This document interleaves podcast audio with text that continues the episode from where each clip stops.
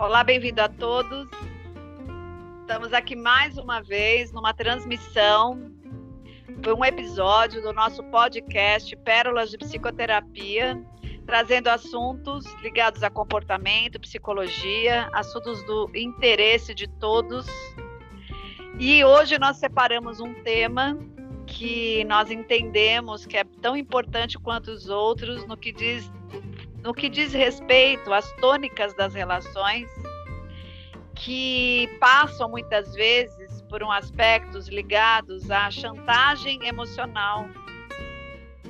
E aqui a gente está bem interessado no episódio de hoje a pensar nesse, nessa questão, falando um pouco de qual é o perfil de quem comete a chantagem emocional e o perfil de quem é propenso a sofrer essas chantagens emocionais. Bem-vindo a todos, tudo bem, Vivi? Tudo ótimo, Sara. Vamos lá para mais um episódio, para mais uma reflexão, né? É uma reflexão que causa até uma certa, um certo, uma certa inquietação, né, para algumas pessoas. Então, tudo bem por aqui, você tudo bem aí? Você tem casos de chantagem emocional? Você tem situações que você já presenciou, já ouviu de conversas de transporte, de conversas de consultório na espera do médico, né? Porque a gente acabou ouvindo histórias assim também e a gente não percebe, a gente não tem nem ideia é, que aquela história daquela relação, né? É, é uma configuração de uma chantagem emocional, né, Sara?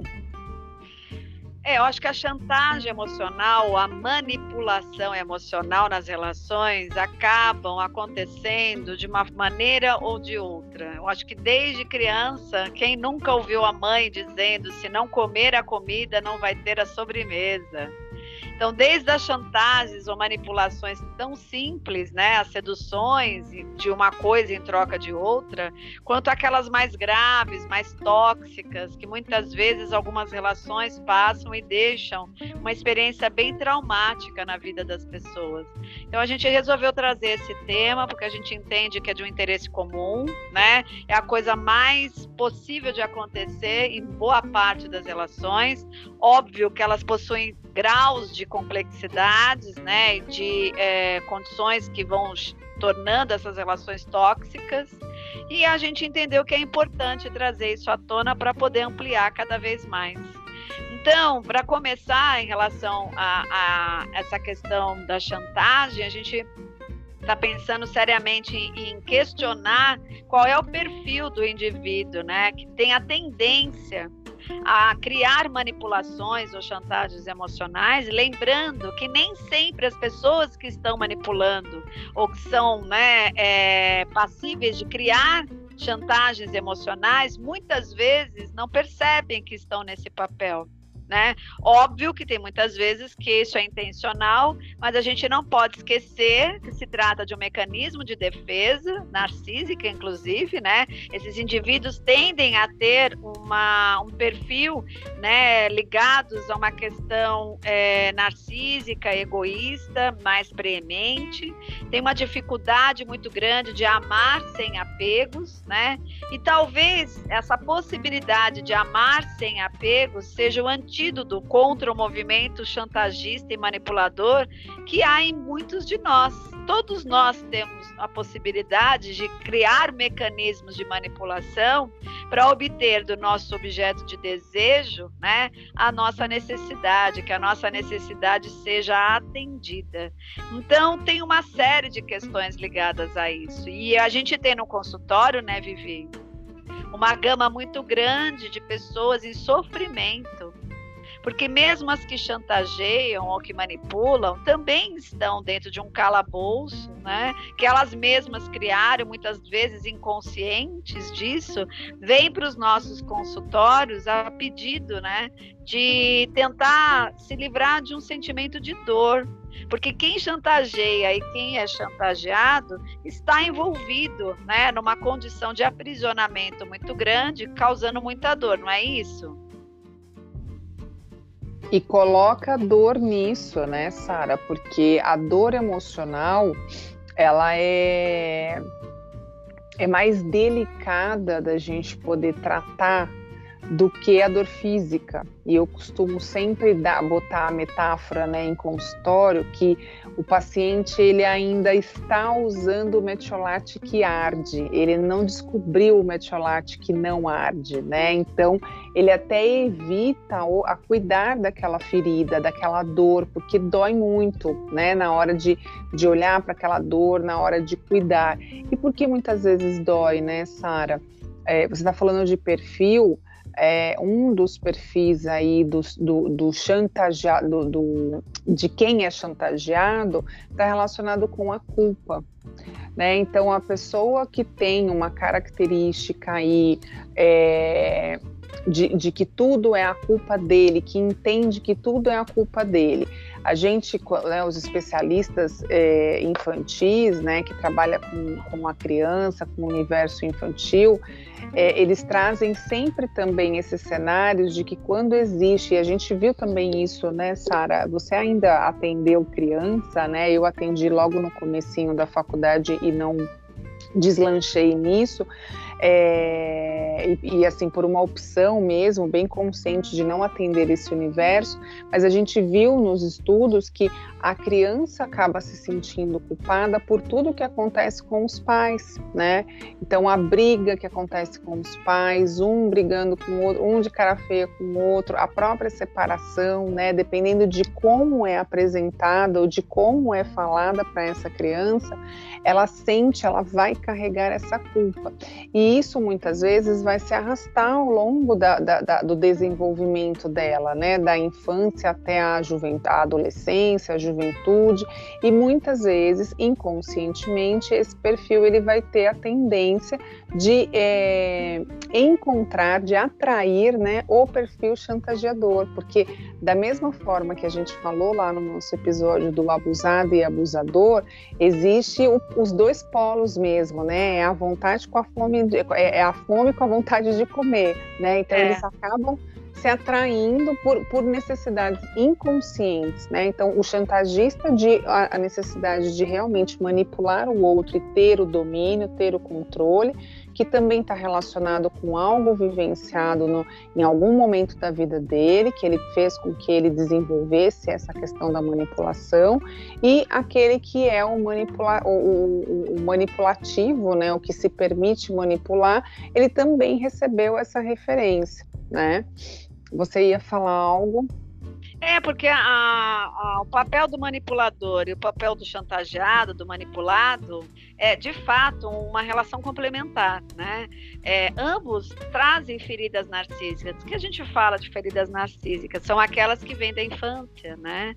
E quando isso se torna tóxico, um meio de vida, parece que aquela relação só existe quando ela tem a tônica, né, da manipulação. É quando a gente diz que são indivíduos que estão aprisionados, né, de uma maneira até bem comprometida a, a achar que só é possível viver daquela forma. Então, as frases clássicas né, de manipulação, que a gente estava vendo aqui até antes da gravação, são aquelas que vêm sempre com essa natureza do tipo: se você não fizer isso, vou ficar triste com você. Se você não atender minhas expectativas, você verá do que sou capaz. Se você não, três pontinhos, eu vou fazer tal coisa com você. Então, muitas vezes a gente escutou isso na infância. Na infância, há de se entender que nós somos mesmo vulneráveis e dependentes emocionalmente né, dos nossos tutores, mas quando isso se estende para a vida adulta, chama atenção, porque você fica num lugar onde você é passível de ser manipulado, porque você se sente né, ou na obrigação, ou na culpa, ou no medo. E isso, de alguma maneira, te liga como um imã a ficar com uma presa fácil na mão de manipulador. Então, essa questão da palavra chantagem, né, é, é sempre quando alguém é obrigado a dar algo que não tem o desejo genuíno de fazê-lo, em prol de alguém que vai fazer algo para castigá-lo. Né? Às vezes, essas questões são aparentes, às vezes elas não são aparentes na relação. A pessoa vai ficando tão cega, né? vai ficando tão viciada na ideia de que aquela relação se estipula daquela forma, que ela nem percebe ao longo do tempo que aquela relação está pautada dentro de uma relação chantagiosa. Não por uma uhum. relação onde duas pessoas inteiras têm desejos próprios, passíveis de frustrar o outro, né? Sem com que isso seja usado como uma ferramenta agressiva para começar a aniquilar o outro ou deixar o outro num sentimento de culposo, né?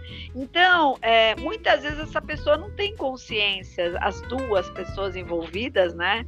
Mas outras têm. E aí a gente fica pensando quem é o alvo da chantagem, quem normalmente entra nesses jogos manipulativos, né? Normalmente essas pessoas estão ligadas a vários aspectos. Mas o que a gente entende que o vulnerável da história, o que se permite chantagear ou manipular, de alguma maneira se colocam num lugar que eles se sentem capazes, né? Como o outro tenta é, fazer ele achar, capazes e com poder suficiente para poder machucar, para poder acabar com a vida do outro, né, para deixar o outro infeliz. E ele não divide essa responsabilidade. Então ele sempre acha que ele é culposo, que ele tem que estar tá ali saciando os desejos do outro e por isso ele é passível de ser manipulado. Mas ao mesmo tempo que a gente pode ver aqui, Vivi, e tem um livro bem interessante que fala sobre isso, que se a gente encontrou, né, dentro dessas bibliografias, um livro de nome Chantagem Emocional, é o próprio tema. Uhum. E quem escreveu, a gente achou completo, né, a descrição didática desse trabalho, é a Susan Forward. Então, ele já tem tradução no Brasil, vendido pela Amazon, pelo que a gente viu, mas tem outras fontes de é, para compra. Ela consegue nesse livro classificar quatro tipos de manipuladores e que são manipuladores clássicos dentro das relações. Não importa se são em relações parentais, relações de trabalho, entre amigos, né? Eu acho que é bem interessante a gente seguir. Eu separei aqui para trazer para a gente esses estilos de manipuladores. O primeiro, ele se apresenta como o castigador. Né? O que, que, é o cara, né, ou a figura castigadora dentro de uma relação de chantagem? O castigador ou castigadora é aquela pessoa que se é, sempre ameaça que se o outro não fizer tal coisa que aquela pessoa quer, o manipulador terá uma punição. Então, por exemplo, maridos, esposas, casais o que que acontece? Ele ficou com aquelas caras feias por períodos longos, né? Que vão criando um clima na casa insustentável, fazendo com que o parceiro ou parceira acabem cedendo para tentar tirar da frente aquela sensação angustiante da tal da cara feia. Quem nunca passou por isso? Né? Existem vários níveis. Tem pessoas que passam por isso situacionalmente. Algumas relações, o cuidado é esse, se tornam como meio de vida esse tipo de manipulação. Então manipula-se com o outro, é, fazendo atitudes, né, que o indivíduo entenda que ele está sendo castigado aquele indivíduo que fica sem sexo, aquele indivíduo que fica com aquela pessoa com a cara feia, aquela pessoa que faz silêncios prolongados. É uma maneira de punir, né? Então, o castigador vem com a conotação de punição para aquele indivíduo que acabou não fazendo aquilo que aquela pessoa queria. Quem nunca, né, Vivi? Agora, pode falar. é, quem nunca, né? E, e é curioso que na, nas nossas andanças aí, né, das pesquisas, é, a gente, eu, eu, a gente não chegou a comentar sobre isso, mas é, ouvindo você de novo falar, em alguns momentos até eu me vi em alguns perfis. E no sentido assim, a gente pode, em alguns momentos da nossa vida, é, não que a gente seja um chantagista, né, mas que a gente acabe usando essa característica, né, essa forma, é, é, para para interesse, né, em troca de algo, né, e, e, às vezes a gente aprendeu dessa forma, né, às vezes a gente vivenciou algo nesse sentido e a gente reproduziu ali como uma referência de que, opa, eu vou conquistar as coisas dessa maneira. É, você vai trazer mais aí sobre, né, sobre os outros perfis que, que essa autora coloca, né, que ela conseguiu identificar, mas eu já vou dando aqui meio que um spoiler, né, para os nossos ouvintes, que em algum momento talvez vocês se identifiquem com algum perfil. Então não quer dizer que literalmente você seja um chantagista, tenha esse, né, esse perfil, essa característica no perfil, mas em algum momento você sentiu a necessidade de ter que agir dessa forma por ter aprendido ou por ser algo que, que provocou isso em você, né? É, o mais importante é você ter consciência de que você está sendo levado por esse caminho, por esse mecanismo de defesa. Isso. Se consciência você tiver, você tem a oportunidade de se recolher. Se você é um manipulado ou manipulador, para parar e refletir e perceber que esse caminho sempre vai levar para uma tônica mais tóxica.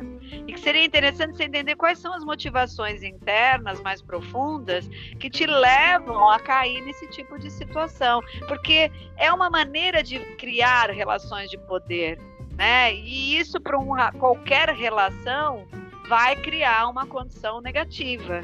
Tem o segundo também, Vivi. O segundo aqui aparece como autopunitivo. Veja, tem um castigador, que é o primeiro, e segundo essa literatura, o autopunitivo é um outro clássico de manipulador ou manipuladora. Ele não castiga o alvo da chantagem, ele não castiga o outro.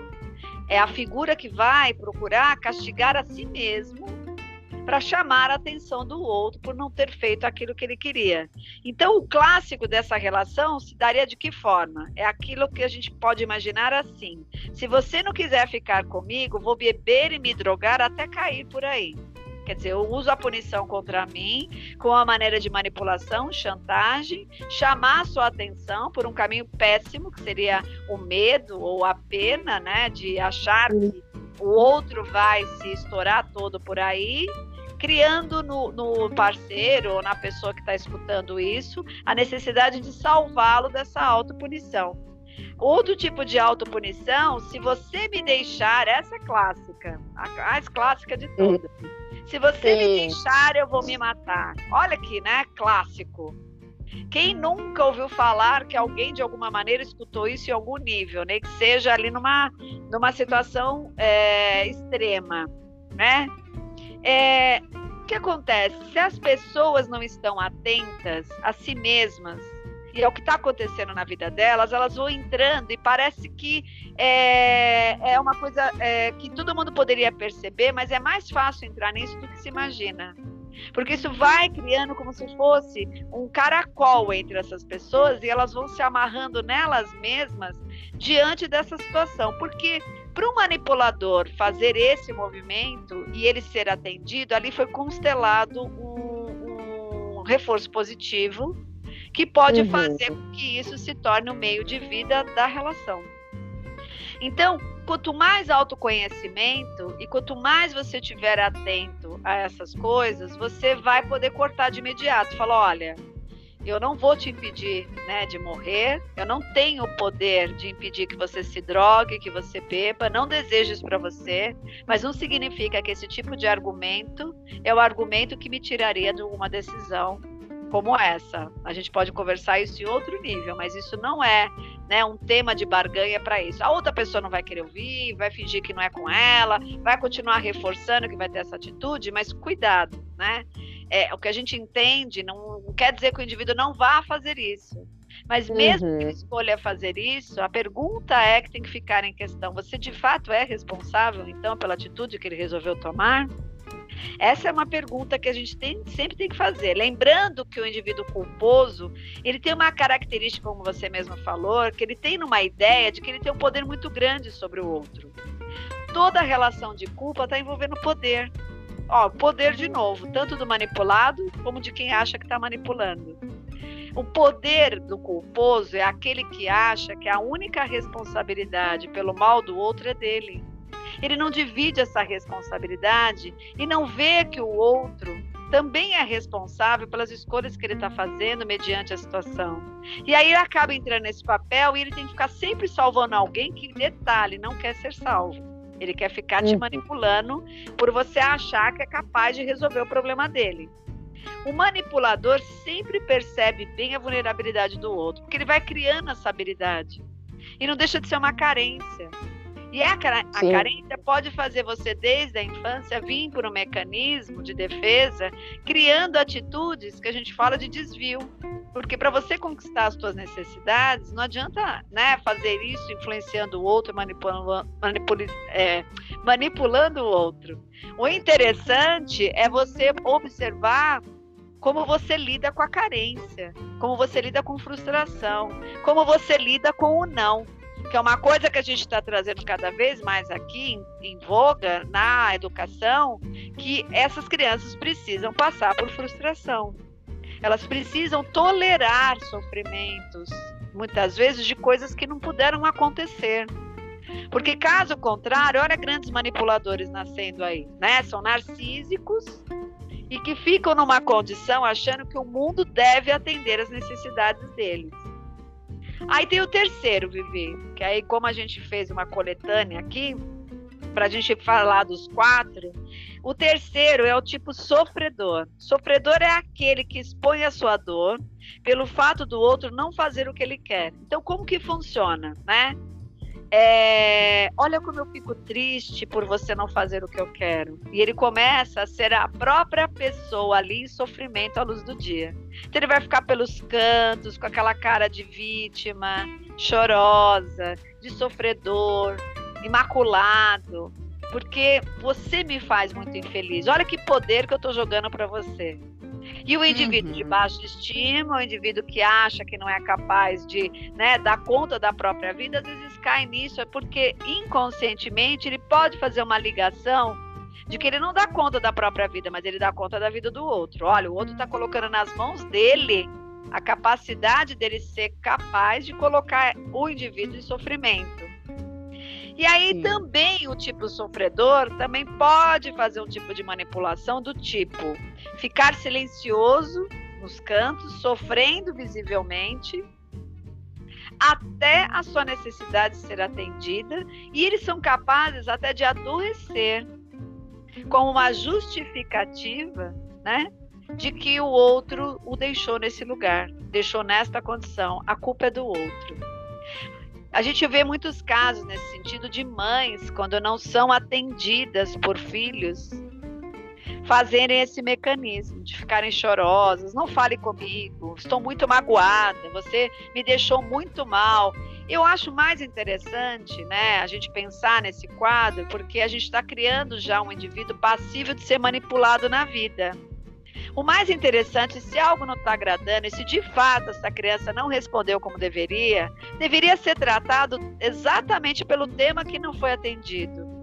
E evitar criar esses mecanismos que acaba parecendo ser um caminho mais fácil, imediato, ali naquele momento, mas a longo, e longo prazo, né, médio e longo prazo, é um adulto que pode ser manipulado por muitas pessoas na vida. E uma criança não tem defesas emocionais contra alguns decretos vindo dos pais. Eles se sentem muito reféns de determinadas manipulações. Então, é uma situação muito importante que os adultos que estão criando crianças, né, pensem muito nisso, porque é muito fácil você cair nessa canaleta desse movimento de tentar manipular a criança, né, pelo emocional.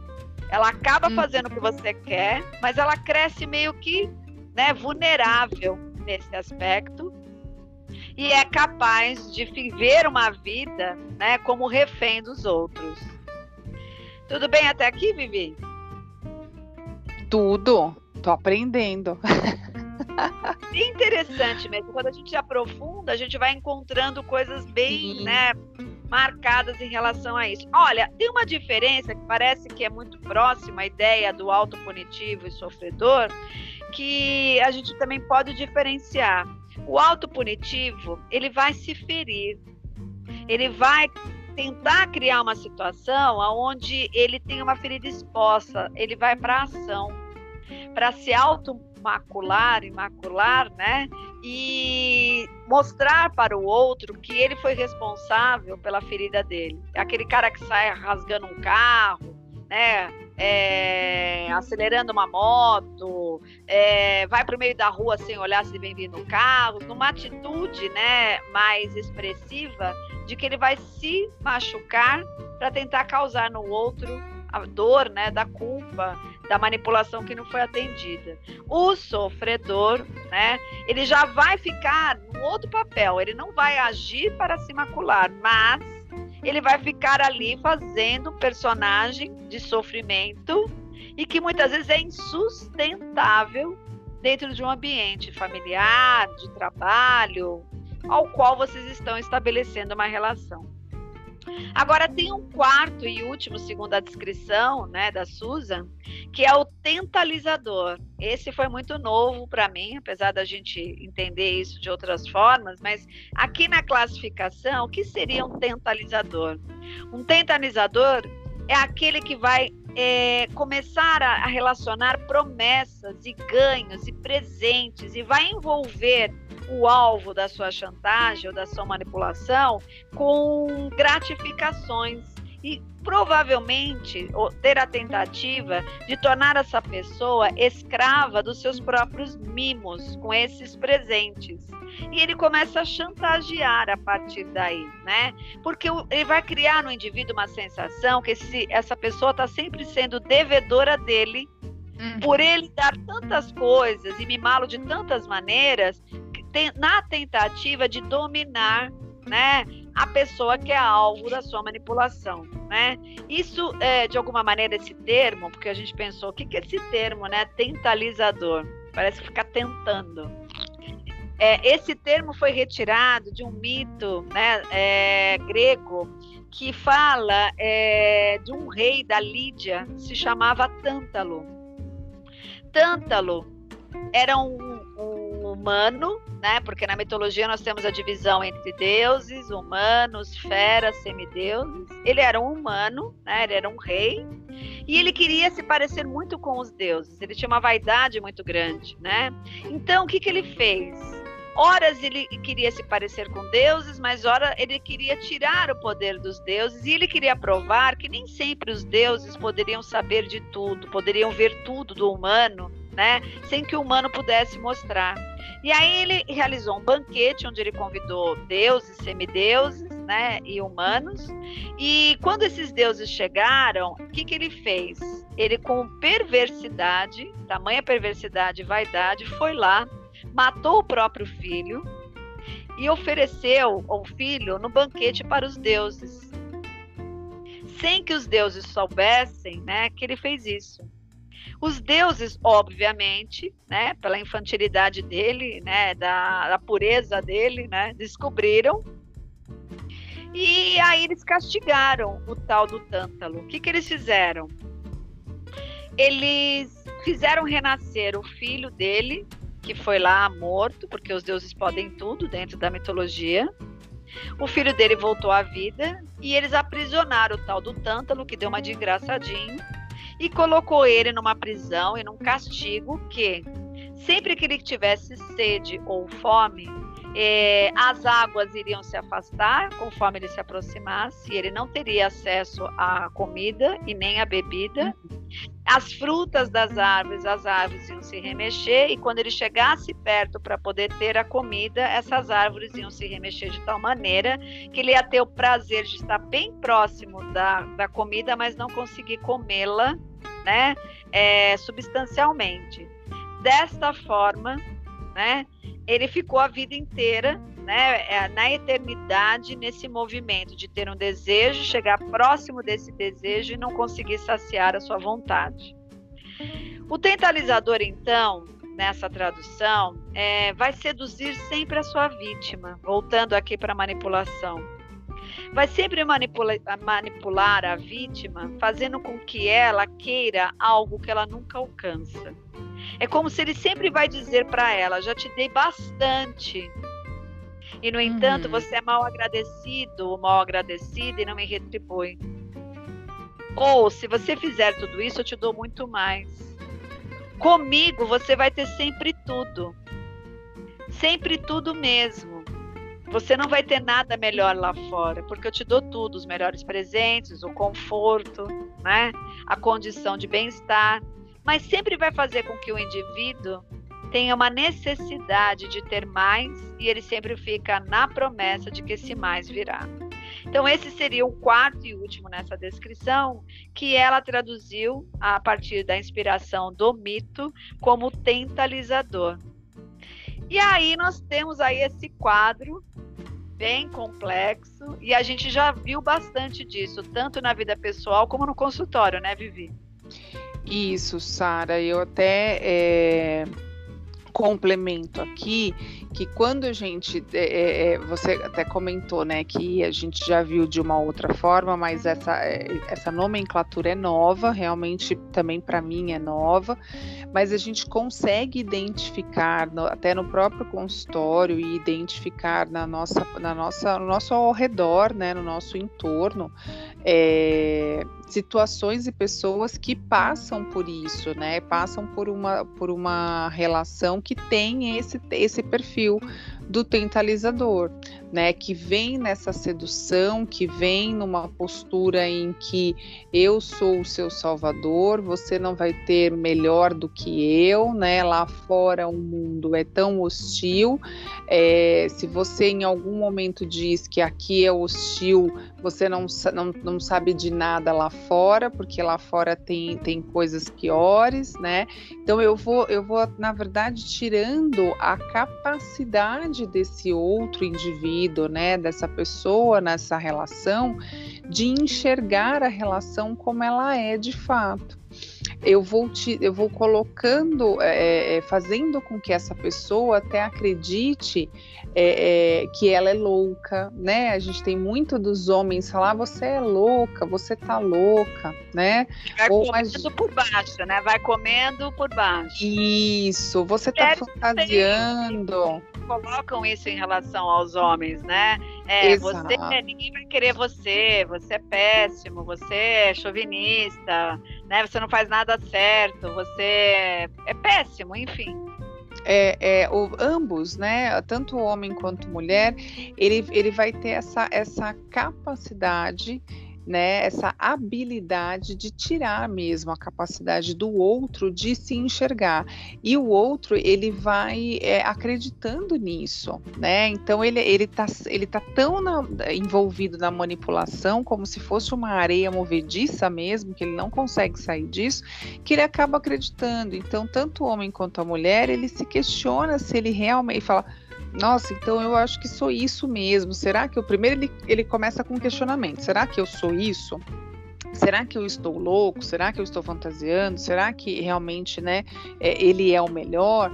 E aí, conforme o, o, manipulador vai batendo na tecla, né, ele vai cutucando cada vez mais, ele vai criando um cenário de que aquilo é o verdadeiro, o, o, o, a vítima da manipulação ele acaba acreditando e quando vem para terapia, por exemplo, né, Sara, o nosso nosso trabalho, o nosso processo junto com essa pessoa acaba sendo até mais moroso, mais é, alongado, em razão de que a pessoa vem muito comprometida, né? Ela vem muito é, é, sem confiança dela mesma, com a baixa autoestima, muito assim, com, né, com a autoestima ali, né?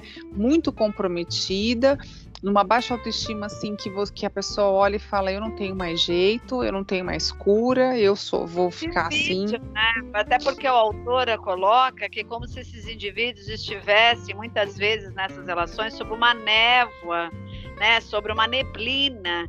E Exato. aí, como se essa relação já virou uma forma de ser, o indivíduo entende que essa é a única forma de ser, né? E aí é, é difícil às vezes você perceber que você está dentro desse contexto. O que a gente nunca pode esquecer que existem três aspectos que normalmente fazem com que essas pessoas fiquem ligadas nesse processo, que é, envolvem medo, a obrigação e a culpa. Então, esses três elementos, eles sempre estão envolvidos numa relação de chantagem emocional.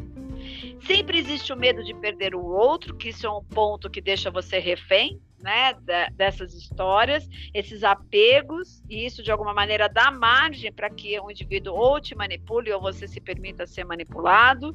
Então, esses apegos são extremamente tóxicos nessas relações e todas as vezes que você perceber que está nas mãos de uma situação dessa, você tem que parar e pensar onde eu me perdi de mim né? E ter a coragem de começar a abrir, né, esse processo para você mesmo e voltar a ter um pouco de autonomia sobre essa história, porque essa história precisa ser é, desmanchada, ela precisa ir sendo descaracterizada. E assim, Vivi, isso de fato começa na infância. Então, desde aqueles primeiros movimentos dos pais que têm um poder muito grande sobre uma criança e que colocam ela numa condição de manipulação, se você não fizer isso, eu não faço isso, se você não fizer a sua lição, quer dizer, sempre tem uma manipulação, uma gratificação, um castigo, uma punição, mas é interessante perceber que quem já vem com uma tendência de ser manipulador vai copiar esse modelo e vai para um mundo como manipulador. E o indivíduo que tem um perfil para ser mais manipulado, talvez vai ficar preso durante muito tempo na vida nessa condição, né, é, afetiva, inclusive de insegurança, esperando, né, que o indivíduo dê para ele um lugar na medida que ele vai atendendo a esses desafios de manipulação que o indivíduo vai colocando. Agora, é muito sério isso. Dentro das empresas, a gente percebe que isso também tem um espaço muito grande nas relações de trabalho, uhum. nos relacionamentos. Né? E nas amizades, eu acho que é um tema bem importante. Esse livro é um livro que a gente indica, né? Que fala exatamente sobre chantagem emocional da Susan Forward. E a gente vai ter que ir para as considerações finais, por incrível que pareça, Vivi. Gente, como passou rápido. É, Sara, você estava falando aí, né, da, da, é, da, dinâmica, né, dessas, dessas relações, desses perfis sempre existe uma condição, né? É um relacionamento é, é, é, de, de, de, um condicionamento. Então, é, você vai ter isso, você vai ter isso que você quer, que você está me pedindo, a partir do momento que você fizer isso para mim, ou fizer isso por mim, né? É, até é, recentemente, é, é, eu já falei aqui que eu sou noveleira e eu lembrei agora está é, tá reprisando a novela das nove, onde tem uma personagem que ela é bastante perversa. E recentemente. De que emissora? É que tem 500 mil mídias por aí. É, não, eu, eu, eu, eu, eu assisto mais as novelas, acompanho, né? Hoje nem tanto, mas acompanho mais as novelas da Globo mesmo, e é a Império que está reprisando, né? Na época eu acompanhei também um pouco, e aí existe uma personagem que ela é bastante perversa e ela utiliza muito dessa chantagem emocional. E recentemente ela, ela teve, ela acabou cometendo cometendo indiretamente dois crimes, dois assassinatos, né, indiretos aí com essa chantagem emocional. Um deles é até uma foi uma questão assim de envolvendo a pureza dessa personagem, que essa personagem ainda é virgem, ainda é imaculada, é uma pessoa já madura, uma mulher madura, mas ainda virgem, e ela acabou utilizando essa virgindade dela como uma forma de chantagem para conquistar e, e, conseguir tudo que ela queria, né, com o, o rapaz ali, com o homem que ficou sabendo pela boca dela mesmo que era virgem, e claro, o homem ficou enlouquecido que querendo ali, né, é, é conquistar esse objeto, né, tão assim inacessível, e ele acabou cometendo um crime, ele acabou cometendo um crime não, ele cometeu um assassinato e cometeu alguns crimes, e tudo na base da chantagem. Esse esse outro personagem do, do homem, ele já é mais malandro, né? Então ele ele conseguiu perceber mesmo ainda sendo seduzido por uma questão que mexe muito com alguns homens, né, dessa questão da virgindade, né, é, é, ele acabou conseguindo aí não há tempo, porque ele, ele, ele acabou se prejudicando e também já saiu fora e acabou sendo morto, né, na história, mas ele percebeu a chantagem que a, a, a personagem acabou fazendo com ele. E é muito difícil, e ele só percebeu porque ele também é um, ele foi também um perfil chantageador, né? Ele também também ele cometia essa questão da manipulação, da chantagem, da condição. Então, assim, eu estou trazendo uma ficção, mas que a gente olha uma história que às vezes está muito mais próxima da gente do que a gente imagina. Às vezes a gente, a gente já até vivenciou e a gente não ah. percebeu e não tinha o conhecimento. Então, a ideia aqui, essas vão ser as minhas considerações finais. A ideia aqui é poder realmente trazer mais essa informação para os né, nossos ouvintes aqui para se atentarem aos sinais desses perfis, dessas características, né? Em que momento de repente você também pode ser um manipulador ou que você esteja sendo acometido por uma chantagem, né? É, para ver que às vezes é difícil desmantelar a percepção de que ou você está manipulando ou de que você está sendo manipulado. Uhum. Mesmo que está manipulando, nem sempre, veja bem, é um indivíduo que tem consciência disso. Ele está uhum. preso a um tipo de padrão que ele aprendeu na infância. Então, para ele, aquilo é uma forma de relação. Então, não adianta a gente jogar pedras no manipulador, né? Imaginando que ele faz aquilo de propósito, porque nem Exato. tem consciência disso. Eu imagino que deve ser difícil mesmo diante da, da trama que você trouxe. Por isso que, para quem está sendo manipulado, fica uma dica, né? Não caia na ilusão que você tem o poder um poder de fazer o outro morrer, o poder de fazer o outro perder a vida, que você desgraçou a vida dele, que você está é, de fato tendo um poder de feri-lo, a ponto de ele ser incapaz de dar conta da sua própria ferida. Então, para quem está sendo manipulado, esse poder é uma ilusão. Na verdade, todos nós temos que dividir responsabilidades né, e nos posicionarmos diante daquilo que sentimos. E na medida que você dá para o outro a verdade, mesmo que aquilo sofra, faça o outro doer, que o outro não tenha condições, você tem que, é, de alguma maneira, entender que você não pode se responsabilizar pela dor do outro, como você muitas vezes isso é vendido para você, ou às vezes você foi levado a acreditar nisso. Então, muitas vezes o chantageado tem uma carência muito grande e busca extrair isso do outro e vice-versa.